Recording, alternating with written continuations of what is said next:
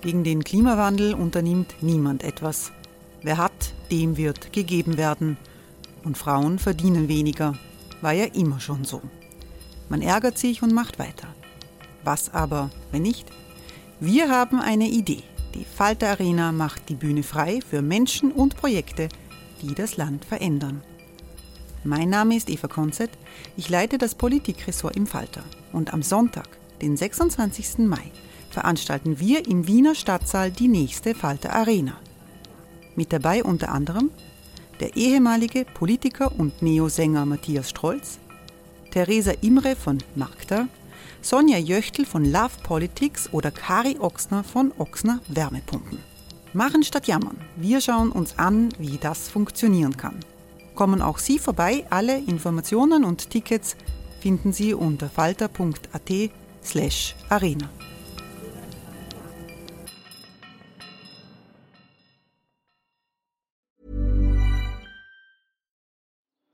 Die Erderhitzung ist kein Gefühl, aber mit vielen Gefühlen verbunden.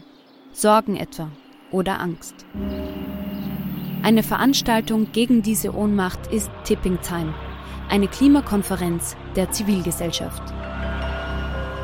Von 9.5. bis 11.5. findet Tipping Time in Kooperation von Globe Art, Solektiv und Tangente St. Pölten statt und lädt ein zu Diskurs, Diskussionen und Workshops mit namhaften Vortragenden wie Nikolai Schulz und Friederike Otto. Weitere Informationen finden Sie auf www.tangentesanktpölten.at.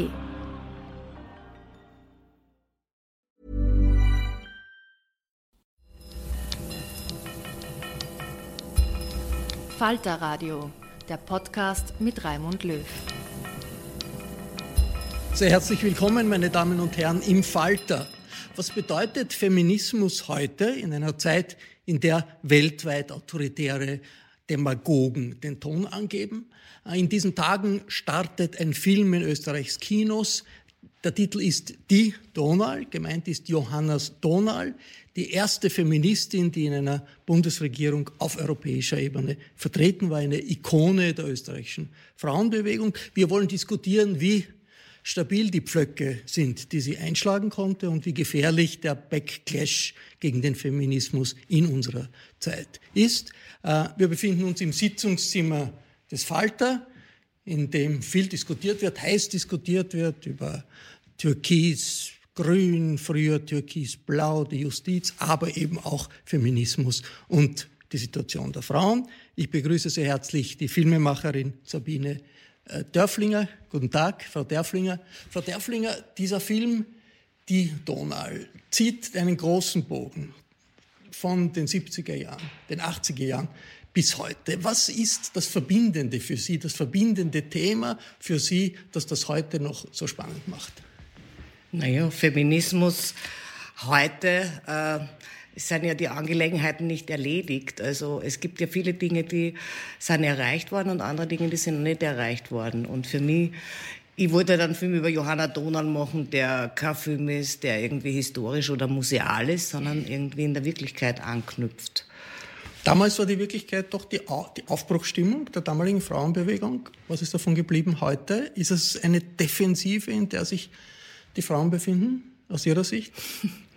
Naja, äh, diese Aufbruchstimmung von damals ist im Moment nicht da. Aber es, äh, weltweit äh, gibt es neue Frauenbewegungen und äh, da wird sich jetzt in naher Zukunft ganz viel ändern. Ich freue mich, dass die Frauenvorsitzende der SPÖ gekommen ist. Guten, Tag, guten Tag, Frau Gabriele Heinisch-Hossek. Frau Gabriele Heinisch-Hossek ist Nationalratsabgeordnete, war Frauenministerin, war Bildungsministerin. Ich begrüße Maria Rauch-Kallert. Hallo. Nachmittag. Frau Rauch-Kallert war ÖVP-Politikerin, war Vorsitzende der ÖVP Frauen und äh, Ministerin mit verschiedenen Funktionen in ÖVP-Regierungen. Darunter auch Frauen. Darunter auch Frauen. Und ich freue mich sehr, dass Doris Knecht gekommen ist. Hallo, Kolumnistin des Falter und scharfzüngige Beobachterin der österreichischen Entwicklung seit einiger Zeit diese Aufbruchstimmung in den 70er Jahren, die war ja eine Folge der 68er Bewegung, der Öffnung damals, dass man Autoritäten in Frage äh, gestellt hat. Was war das Spezielle an der äh, Johanna Donal, dass sie in der Situation zu so etwas Besonderem gemacht hat, dass man sich heute noch Jahrzehnte später sagt, da müssen wir uns festhalten an einer solchen Person.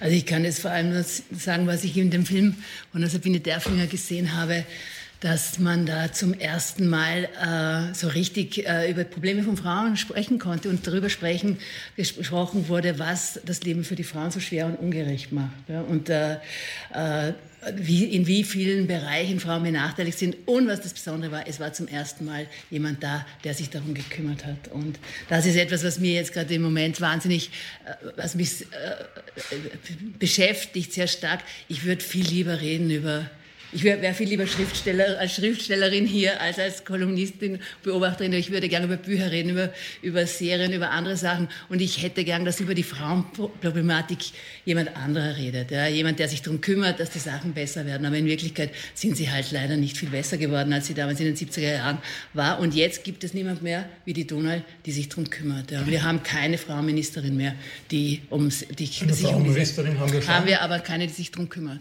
Da muss ich widersprechen. Ja. Äh, äh, Frau Roch-Kallert, äh, die Johanna Donal war eine SPÖ-Politikerin, war eine SPÖ-Ministerin, Staatssekretärin, dann Ministerin, aber war auch Ausdruck der Frauenbewegung damals. Inwiefern hat man in der ÖVP sie auch unter den ÖVP-Frauen sie auch gesehen als jemand, der auch äh, parteiübergreifend Frauenthemen vertritt?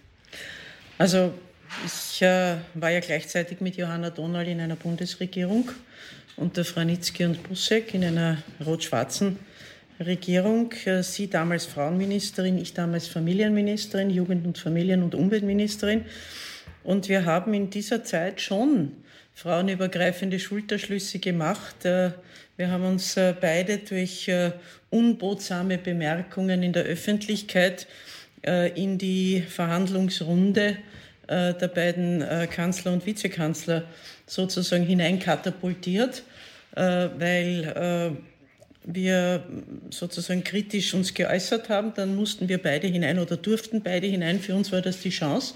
Wenn die Verhandlungen in eine gefährliche Klippe für die Frauen gekommen sind, haben wir uns zugezwinkert, sind auf die Toilette und haben dort gesagt, bis wie weit wir gehen und bis wie weit wir nicht gehen. Aber es gibt von der ÖVP, es gibt keine Johanna Donald der ÖVP.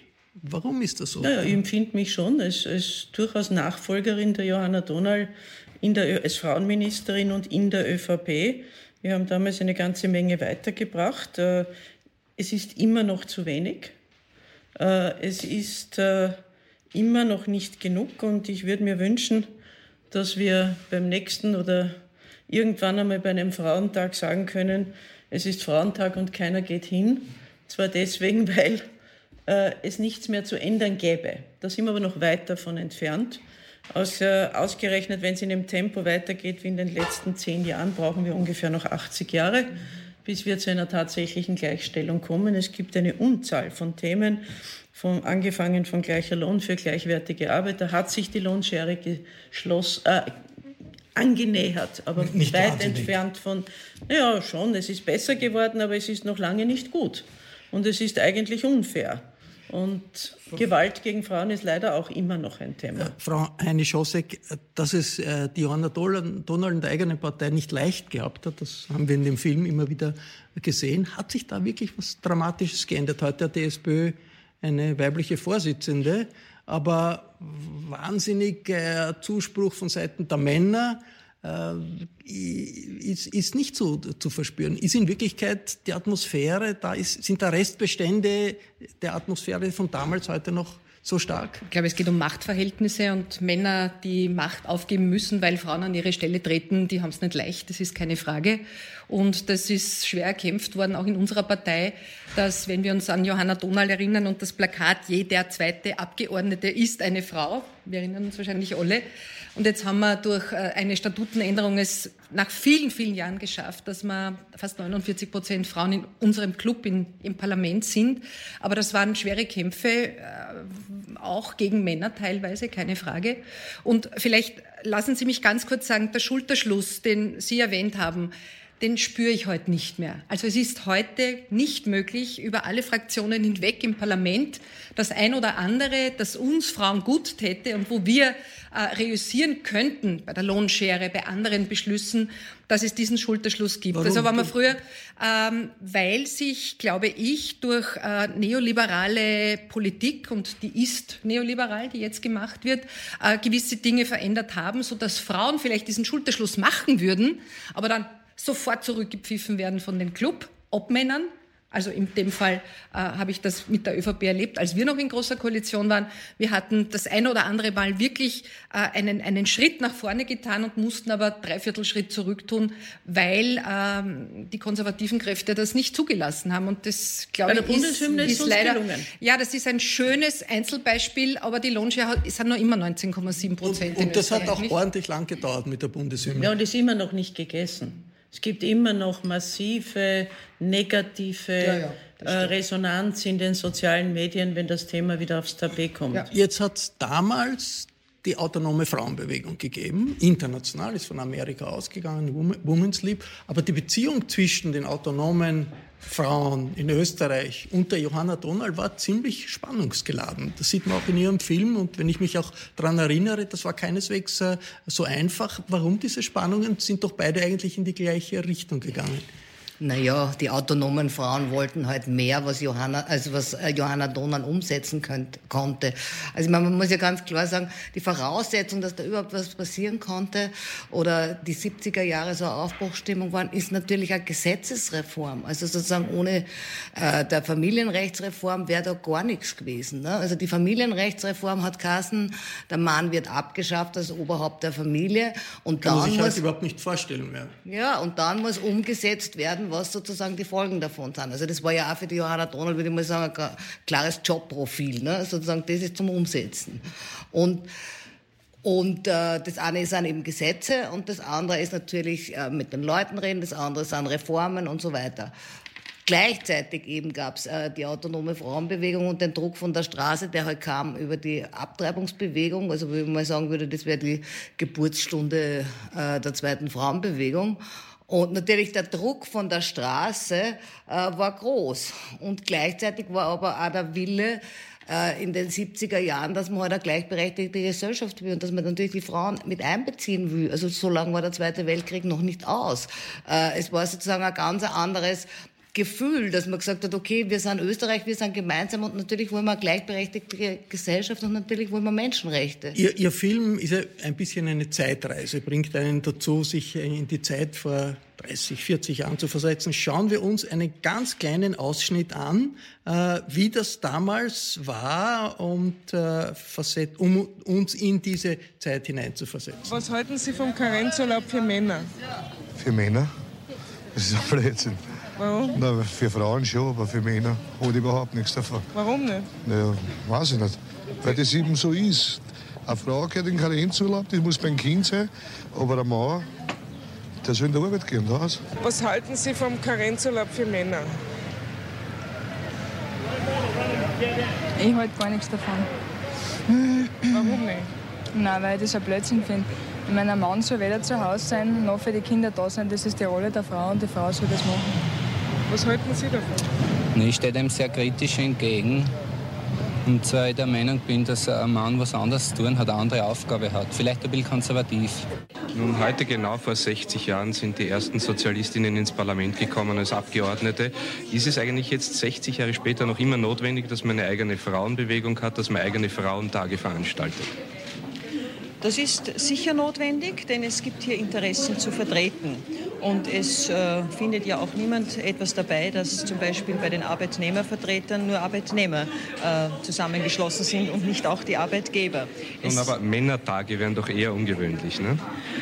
Männertage gibt es äh, nicht äh, ausgewiesen, aber sehr viele schauen so aus. Ja, da hat sich doch äh, ziemlich viel geändert. Also die Quoten, Sie haben es angesprochen, die Geschlechterverhältnisse im Parlament, in den Regierungen, total anders.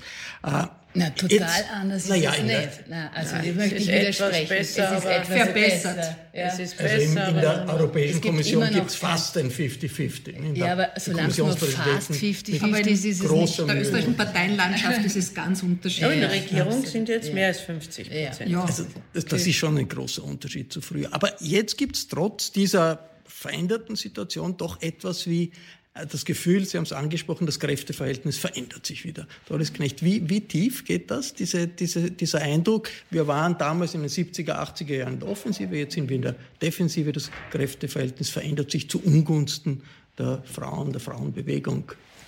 Ähm, ich habe das auch, wenn ich den Film gesehen habe, ist es mir so stark aufgefallen. Einerseits das, was geschafft worden ist, ja, ein paar wirkliche Pflöcke eingeschlagen wurden, wo man auch nicht mehr zurück kann und wo man auch gesehen hat, fand ich sehr interessant.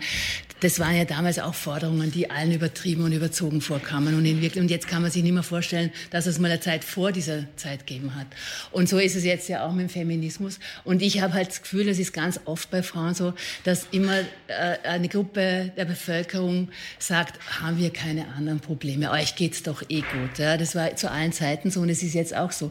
Ich finde, es geht uns nicht gut genug oder den Frauen nicht gut genug, solange nicht 50 Prozent der Pflichten und der Rechte und der Verantwortlichkeiten gleich verteilt sind. Und solange sollten wir, können wir auch nicht zum Kämpfen aufhören. Ja. Und mir ist dafür noch kurz was einfallen, weil mir ist halt, ich schreibe ja sehr lang schon über so gesellschaftspolitische Sachen und mir fällt auf, dass es Themen gibt, wie zum Beispiel, ich habe geschrieben über, über homosexuellen Paragraphen, die stark diskriminierend waren. Und da kann man sagen, das hat sich verändert seither. Und seither ist es besser geworden und da hat eine faktische Gleichstellung äh, äh, stattgefunden. Und es gibt Probleme und ich glaube, in der Verkehrspolitik wird es auch so ähnlich sein. Da beobachtet man, schreibt man und es wird sich ändern. Und bei Frauen hat man das Gefühl, obwohl so eine große spürbare Ungerechtigkeit ist und obwohl es ein Bewusstsein darüber gibt, ändert sich es nur sehr langsam und stoppt auch dann wieder. Jetzt, äh, Frau Rauch-Kallert, äh, Sie haben gesagt, dass Sie werden widersprechen, was die, was die Frauenministerin betrifft. Aber die Frauenministerin jetzt sagte, zitiert, sie ist keine Feministin. Warum diese, so, so eine, ich, ich mein, warum tut man da eine bewusste Distanzierung von der Frauenbewegung, vom Feminismus, von der, der, der letzten Jahrzehnte Das müssten Sie sich selber müssten Sie sich selber fragen, warum Sie es. Ich glaube, dass äh, unter Feminismus und äh, ich bin eine Feministin, ich bin ein Feminist, haben ja auch die Männer eine Zeit lang damit äh, ähm, geprahlt, Feministen zu sein. Äh, jeder etwas anderes versteht. Und äh, es ist immer noch ein, sozusagen ein Titel, äh, der von vielen negativ gesehen wird, von vielen Männern negativ gesehen wird, aber auch von vielen Frauen negativ gesehen wird. Ja, und die Frau Ministerin trägt ja weit äh, Teil dazu bei, dass sie sagt, es ist ein Begriff, mit dem kann ich mich nicht identifizieren und damit ein bisschen ein Gut drauflegt. Ich glaube, ja, man sollte, sie, man eine, sollte sie an den Taten messen am Ende ihrer Amtsperiode. Äh, das ist, glaube ich, immer fair, was sich dann verändert hat. Aber es schaut äh, nach Rückschritt aus. Nein, also den Rückschritt habe ich seit 19, 2006 gespürt, 2005, noch in meiner Zeit als Frauenministerin, als ich damals das erste Mal versucht habe, die Bundeshymne zu ändern, was da an negativen Emotionen hochgekommen ist. Und das war ja an sich äh, in der Regierung besprochen und sollte damals am Nationalfeiertag 2005 beschlossen werden. Oder 2006, jetzt weiß ich nicht mehr, 2005 glaube ich war es. Und dann hat eine Zeitung dagegen polemisiert, eine sehr, eine kleinformatige. Äh, und äh, damit war die Zustimmung des Koalitionspartners nicht mehr gegeben und damit war das Projekt gefallen. Äh, und ich habe damals gespürt, dass die Männer draufgekommen sind, dass jeder Platz für eine Frau einer weniger für einen Mann ist. Hat ohnehin einige Zeit gedauert. Und ab dem Zeitpunkt hat der Verteilungskampf wieder begonnen. Und der Verteilungskampf, wenn es um Positionen geht, die äh, Gabriele Heine-Schossek hat völlig richtig gesagt, es geht um Macht, es geht um Einfluss, es geht, es ist ein Verteilungskampf. Und äh, da wollen die Männer äh, nicht zu viel aufgeben. Und die Frauen müssen um jede Position kämpfen. Und äh, Sie werden immer wieder zurückgestutzt, genau mit dem Argument, was wollt ihr denn, könnt doch ohnehin schon alles werden. Es gab auch eine junge Generation von Frauen, die äh, gesagt haben, was wollt ihr alten Feministinnen, äh, wir können doch ohnehin schon alles erreichen. Wie, wie, wie äh, Frau Heine Das war zuerst der Versuch eines Einwands auch äh, beim, beim, beim Wort Feministin, denn wir sollten diesen Titel stolz vor uns hertragen. Wir sind alle Feministinnen, weil wir für die Rechte von Frauen eintreten. Und eine Frauenministerin, die sagt, ich trete zwar für die Rechte von Frauen ein, wie es die jetzige tut, aber Feministin bin ich keine, das geht nicht zusammen für mich. Also das ist ein bisschen ein Widerspruch. Und im, äh, wenn Sie sagen, seit 2006 ist nichts weitergegangen, jetzt möchte ich nicht aufzählen, was wir äh, ja, doch geschafft haben. Weiter. Ich habe, habe es ab 2006 gespürt. Passt. Den, den Backlash. Burrow is a furniture company known for timeless design and thoughtful construction and free shipping, and that extends to their outdoor collection. Their outdoor furniture is built to withstand the elements, featuring rust-proof stainless steel hardware, weather-ready teak, and quick-dry foam cushions. For Memorial Day, get 15% off your Burrow purchase at burrow.com slash ACAST and up to 25% off outdoor. That's up to 25% off outdoor furniture at burrow.com slash ACAST. In den 90ern würde ich sagen, als Johanna Donald aus dem Amt äh, auch äh, entfernt wurde, wenn ich das so Aber sagen darf, äh, war das auch schon der Backlash. Das Gefühl der Backlash ist sehr stark erreicht ja, auch. aber es gibt die Frauen junge selber, Gruppen, junge feministische Gruppen und Frauen, die über Popkultur, über andere Ausdrucksformen heute schon auch artikulieren, äh, wie sie ihr Leben leben wollen. Und das alles erreicht ist, stimmt längst nicht, da sind wir uns alle einig. Und wenn ich mir vor Augen für im letzten Regierungsprogramm, nicht im jetzigen, im letzten ist gestanden, es liegt in der Natur von Männern und Frauen, dass sie unterschiedlich sind. Das ist ein Backlash, würde ich mal sagen. Ja?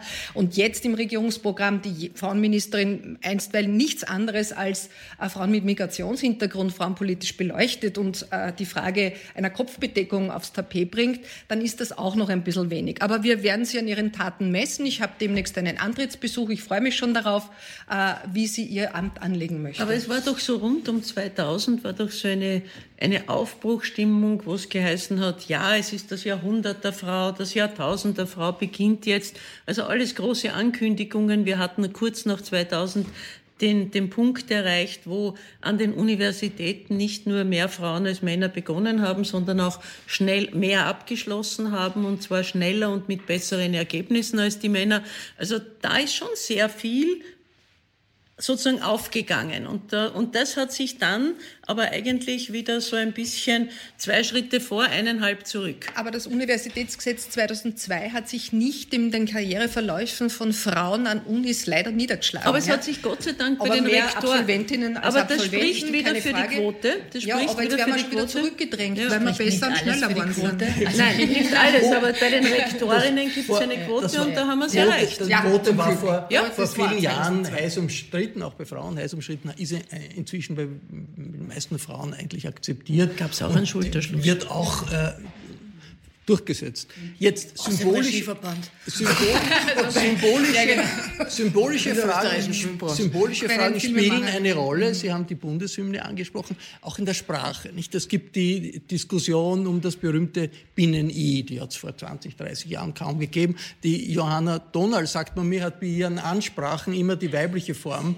äh, verwendet, hat also gesagt, also äh, liebe Journalistinnen und liebe Politikerinnen, Männer immer mit gemeint, um, um sich darüber lustig zu machen. Wie wichtig ist das, dies, dass, dass man dieses Thema, zum Beispiel Binnen-I oder solche Dinge, dass man das in der Sprache versucht einzuführen? Äh, oder ist das ein Nebengleis, Frau Derfling, aus Ihrer Sicht? Ja, für mich ist das total wichtig. Also Sprache formt äh, Gedanken äh, und äh, die Gedanken wiederum formen die Welt, in der wir leben. Und also das Binnen-I habe ich mir jetzt erklären lassen, ist schon wieder altmodisch. Es gibt jetzt das Sterndl, aber äh, ich habe das halt immer geliebt, das Binnen-I, weil ein riesiger großer Buchstabe mitten in ein Wort, das fand ich so rebellisch, das hat mir immer irrsinnig finde das gefallen. auch okay. Äh, Man aber kann es halt schwer sprechen, nicht? Das ist Aber kurz schreiben. Ja, auch aber man kann Schreiben. immer einmal die weibliche Form nehmen. Also ich glaube, es geht einfach so darum, einfach auszubrechen aus dem, was immer schon ist. Also wir erzählen nur die Geschichten von Männern und kaum von Frauen. Wir wissen nur, welche Maler gelebt haben und nicht welche Malerinnen. Äh, wir haben nur Wörter, die sozusagen Männer äh, implizieren. Und äh, also ich finde auch diese Sache, dass Johanna Donald das jetzt so gemacht hat, dass sie eben in der weiblichen Form begrüßt hat, ist einfach sozusagen einmal ein Umschwung, eine Veränderung. Und ich persönlich so als Kind oder als junger Mensch erinnere mich schon, wie schrecklich das war, dass ich mich so oft nicht mitgemeint gefühlt habe. Also und wie das dann angefangen hat, äh, dieses äh, darüber reden, äh, dass, der, dass man eben mitgemeint sein, das hat mir irrsinnig, das hat mir urgefallen.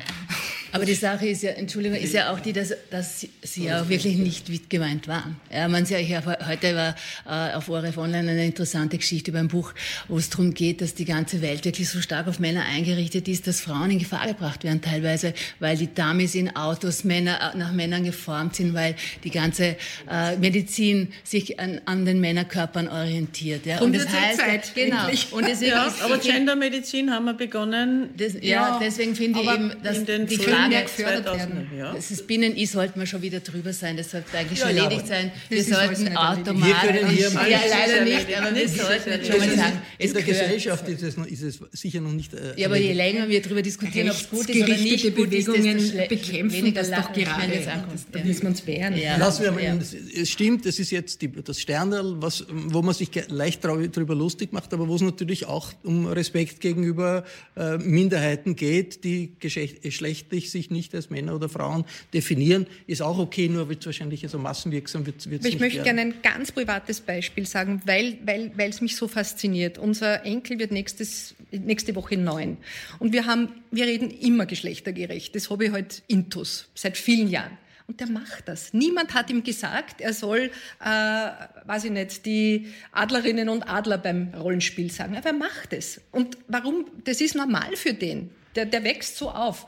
Ja, und warum kann es nicht normal sein, wenn wir uns die paar Sekunden mehr Zeit nehmen, wenn wir jemanden ansprechen, eine Gruppe, dass wir beide Geschlechter ansprechen. Und das Sternle ist halt das dritte Geschlecht und das schreibt man halt, das kann ich nicht sprechen, aber das bin ich nicht, kann man auch nicht sprechen, aber ich kann beide Formen sagen. Die Was größte, ist da dabei? Der größte Unterschied der Situation heute, jetzt in der österreichischen Gesellschaft, zur Zeit Donalds, ist, dass wir eine multikulturelle Gesellschaft geworden sind. Das waren wir damals im Anfang, aber nicht so. Es war uns überhaupt nicht bewusst. Das sind wir heute genau. im großen Ausmaß. Das durchzieht alle Fragen. Wie wirkt sich das auf den Feminismus heute aus, Frau Heine-Schossek?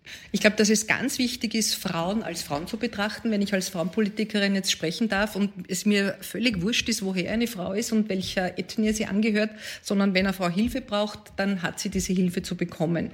Wenn eine Frau in ein Frauenhaus gehen möchte, ist es genau egal, ob sie jetzt Mindestsicherungsbezieherin ist oder Sozialhilfe-Neubezieherin oder nicht, dann darf es nicht passieren, wenn die eine andere trifft in einem Frauenhaus, dass die eine Bedarfsgemeinschaft sind und daher daher die Wohnkosten abgezogen bekommen. Ist leider so. Also es ist völlig egal, man kann nicht Frauen anders behandeln als andere Frauen. Alle haben die gleichen Möglichkeiten zu haben und die gleiche Hilfeleistung auch zu erhalten. Die äh, politische Diskussion ist ja so, Frau Dörflinger, dass Frauenrechte und Feminismus auch eingesetzt wird, äh, um Fremdenhass zu schüren, um äh, Ausländerfeindlichkeit zu schüren seit einiger Zeit. Äh, wie gehen, wie sollen Feministinnen damit umgehen? Sie dagegen wehren. Und äh, ich meine, natürlich ist es so, äh, dass äh, für mich jedenfalls, aber ich denke doch auch für alle, die hier sitzen, dass sozusagen die Menschenrechte über die kulturellen Eigenarten gehen. Also niemand wird sagen, okay, ist eine kulturelle Eigenart, äh, Frauen zu beschneiden und deswegen ist das super. Äh, und da kann man jetzt als Feministin nichts dagegen tun, weil das halt in Afrika dort und da stattfindet oder auch dann hier stattfindet. Also die Menschenrechte stehen eindeutig äh, über, über den kulturellen Gepflogenheiten für uns, wo wir die Menschenrechtskonvention anerkannt haben, äh, dass dann das alles benutzt wird, äh, sozusagen, oder auch dann äh, gegen die bösen Moslems, gegen ja, die bösen Ausländer, die sind schuld an patriarchalen Verhältnissen. Der Herr Fritzl ist auch kein Moslem gewesen. Und, äh, also wir haben in Österreich eine schöne Geschichte von Gewalttaten von Männern gegen Frauen. Äh, das ist ja völlig absurd, sozusagen jetzt zu sagen, okay, jetzt kommen die, die Männer von woanders und die behandeln die Frauen schlecht. Also die Österreicher haben das auch immer super zusammengebracht, dass sie die Frauen schlecht behandeln. Also jetzt kommen auch Menschen, wo Männer sind, die Frauen schlecht behandeln, aber das gibt's in allen Kulturen auch. Frau Rauchkaller, dieser Diskurs, äh, Frauen, Diskriminierung, patriarchale Verhältnisse kommen von Migranten. Wir kommen von anderen ja, Kulturen also zu uns. Der ist doch sehr stark, wenn ÖVP, Frauenpolitik sprechen, höre ich das immer wieder. Also Woher kommt das? Warum, warum tut man das? Also zuerst einmal die patriarchalen Verhältnisse hat es bei uns auch immer gegeben und es hat Jahrzehnte gedauert, bis wir sie zumindest einmal aufgezeigt und deutlich gemacht und auch äh, in vielen Bereichen eliminiert haben, dann auch gesetzlich mit der Familienrechtsreform natürlich. Nur eines kann man nicht äh, abstreiten, dass in muslimischen Kulturen, in manchen muslimischen, nicht im Koran, ja, aber in manchen muslimischen Kulturen die Frau also wirklich nichts zählt und rechtlos gehalten wird bewusst gehalten wird. Wir wissen, dass Frauen keine Deutschkurse machen dürfen, äh, damit sie sich nicht wehren können und vieles andere mehr. Und es ist natürlich schwierig. Und eines wollen wir nicht, zurück noch einmal wieder von vorne anfangen. Also das, da, da müssen wir uns schon wehren und da müssen wir auch solidarisch mit jenen Frauen sein, die sich das mühsam erkämpfen müssen. Aber wir dürfen ja auch nicht ausspielen, Gruppen Nein, überhaupt nicht. Nein, Gott bewahre. Mädchen- und Bubenarbeit nach vorne gerichtet. Absolut. Mit denen quasi zu arbeiten, nicht, dass sie sie assimilieren, wirklich nicht. Nein, überhaupt aber dass nicht, sie nein. einfach unsere Gegebenheiten als freie Gegebenheiten annehmen, mein Leben wählen zu können, einen Beruf wählen zu können. Das, das muss man ja, tun. Vielleicht äh, die 60-jährige ähm, hergezogene türkische Frau wird das vielleicht nicht mehr tun, aber ihre, Töchter ihre Enkeltochter ihre wird es schon selbstverständlich sehen und ich glaube, daran ist doch zu Ja, aber es gibt ja immer noch welche, die Aber die warum das sind dann das immer die Feindbilder? Das, das ich glaube nicht, dass das immer nur die Feindbilder aber es ist stark, sind. Aber kann man doch, das ist aber vorhanden. die Konservativen das, sehen das es ist schon so, vorhanden. So. Ich meine, in einem Land, in dem die wichtigste religiöse Institution, die katholische Kirche, keine Ja, Frauen als Priester hat, keine Frauen als Bischöfe, keine Frauen als Ka- Kardinäle und eine Frau als Papst, kann sich überhaupt man niemand vorstellen. Auch, auch der Einfluss der katholischen Kirche hat in Österreich sehr nachgelassen. Also das, glaube ich, äh, sollte man auch deutlich sehen. Und das merken wir ja auch an den laufenden Kirchenaustritten. Und äh, also da ist der Einfluss bei weitem nicht mehr so stark wie noch vor 50 Jahren. Feminismus in einer Zeit der multikulturellen Realität. Was bringt, bringt die multikulturelle Gesellschaft auch etwas Zusätzliches, äh, kann die Dynamik bringen, die multikulturelle Realität? Also Mal Frage in die Runde. Ja? Bei Feminismus denke ich einfach vor allem auch dran, dass alle zusammen äh, helfen sollten, miteinander, egal ob Männer oder Frauen, egal woher sie kommen, dass es besser, dass die Situation sich für die Frauen verbessert. Und ich glaube auch, was ein wichtiger Punkt für mich ist, dass ich das auch immer wieder höre von, von so modernen, liberaleren Männern, die dann sagen, ah, das geht mir jetzt ein bisschen zu weit. Ja, und dass wir auch aufhören zu sagen, das geht uns zu weit und zwar so lange, bis es passt. Ja, und es passt halt noch nicht. Ja, und, und solange es nicht passt, können wir, sollten alle keine Ruhe geben, finde ich. Und, das sollten, und man sollte auch sehen, was der, der Feminismus den Männern bringt. Ja, das kommt viel zu kurz, finde ich, auch in der Diskussion. Hennig, Aber so wie die zweite Frauenbewegung Ende der 60er, Mitte der 70er verbunden mit den wirklich guten Reformen, könnte es doch jetzt, wir, also ich, ich, ich treffe muslimische Frauen, also es müsste sowas wie eine, eine, eine konzertierte, ganz beabsichtigte Schulterschlussaktion Frauen unterschiedlichster Herkunft geben, dann erzeugen wir Druck, dann zeigen wir Stärke. Also das ist das, was ein bisschen noch fehlt. Das macht man vereinzelt. So wie die autonomen Frauen damals gesagt haben, ist mir alles zu wenig, müssten wir jetzt sagen, wir wollen uns aber mit allen Gruppen in der Gesellschaft ver vernetzen, mit allen Frauengruppen in der Gesellschaft. Der österreichische Frauenring versucht es, das sind über 40 äh, Organisationen, ÖVP-Frauen sind leider hm, ausgetreten aus diesem, vielleicht treten sie auch wieder ein. Also so Dachverbände, glaube ich, sind eine gute Möglichkeit, gesellschaftspolitisch Frauenleben darzustellen und Frauenanliegen sichtbar zu machen. Aber ich glaube, was ganz wichtig ist, weil Sie die Genitalbeschneidung äh, angesprochen haben, das war ein Thema, von dem wir, ge wir geglaubt haben. Also es war ein Thema rund um in den 90er Jahren, am Beginn der 2000er Jahre. Wir haben damals, ich kann mich erinnern, in der EU-Präsidentschaft Österreichs 2006, habe ich als Frauenministerin eine EU-weite Konferenz gegen Genitalbeschneidung gemacht. Das war für viele europäische Länder plötzlich ein neues Thema. Wir haben in Österreich dann in weiterer Folge das unter Strafe gestellt, haben das wirklich auch gesetzlich verankert und haben geglaubt, wir hätten es geschafft, auch den Tourismus doch in den Griff zu bekommen. Und jetzt ist es schon wieder ein Thema. Und wir wissen, dass es immer noch das gibt. Und, und dass es immer in, Sie kann mich erinnern, wir haben damals auch in Ägypten und so mit, mit Gruppen gearbeitet, die dort versucht haben, die Tradition äh, abzuschaffen. Es ist ja keine, äh, es ist ja keine religiöse Sache, es ist eine traditionelle, es ist eine kulturelle Sache.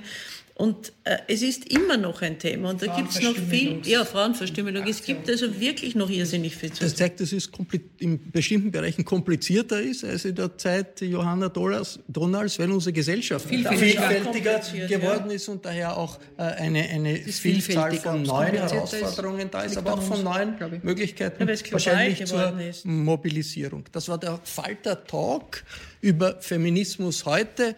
Äh, der Film die Donau startet dieser Tage äh, in Österreichs Kinos und wir freuen uns, dass Sabine Derflinger, die den Film gemacht hat, hier bei uns war.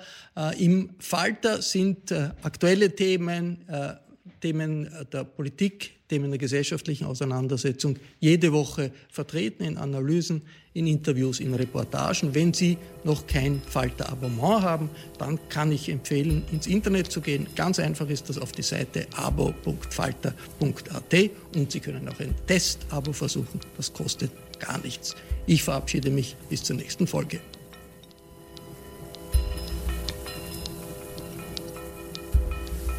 Sie hörten das Falterradio, den Podcast mit Raimund Löw.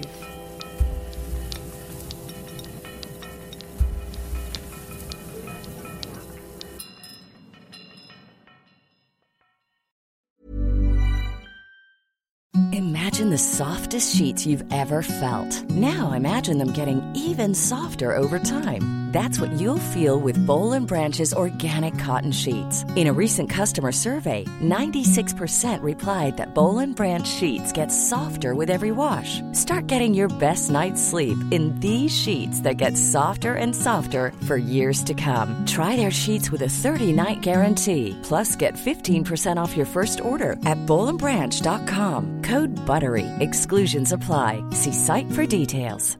Even when we're on a budget, we still deserve nice things. Quince is a place to scoop up stunning high-end goods for 50 to 80% less than similar brands. They have buttery soft cashmere sweaters starting at $50, luxurious Italian leather bags, and so much more. Plus, Quince only works with factories that use safe, ethical, and responsible manufacturing. Get the high-end goods you'll love without the high price tag with Quince. Go to quince.com/style for free shipping and 365-day returns.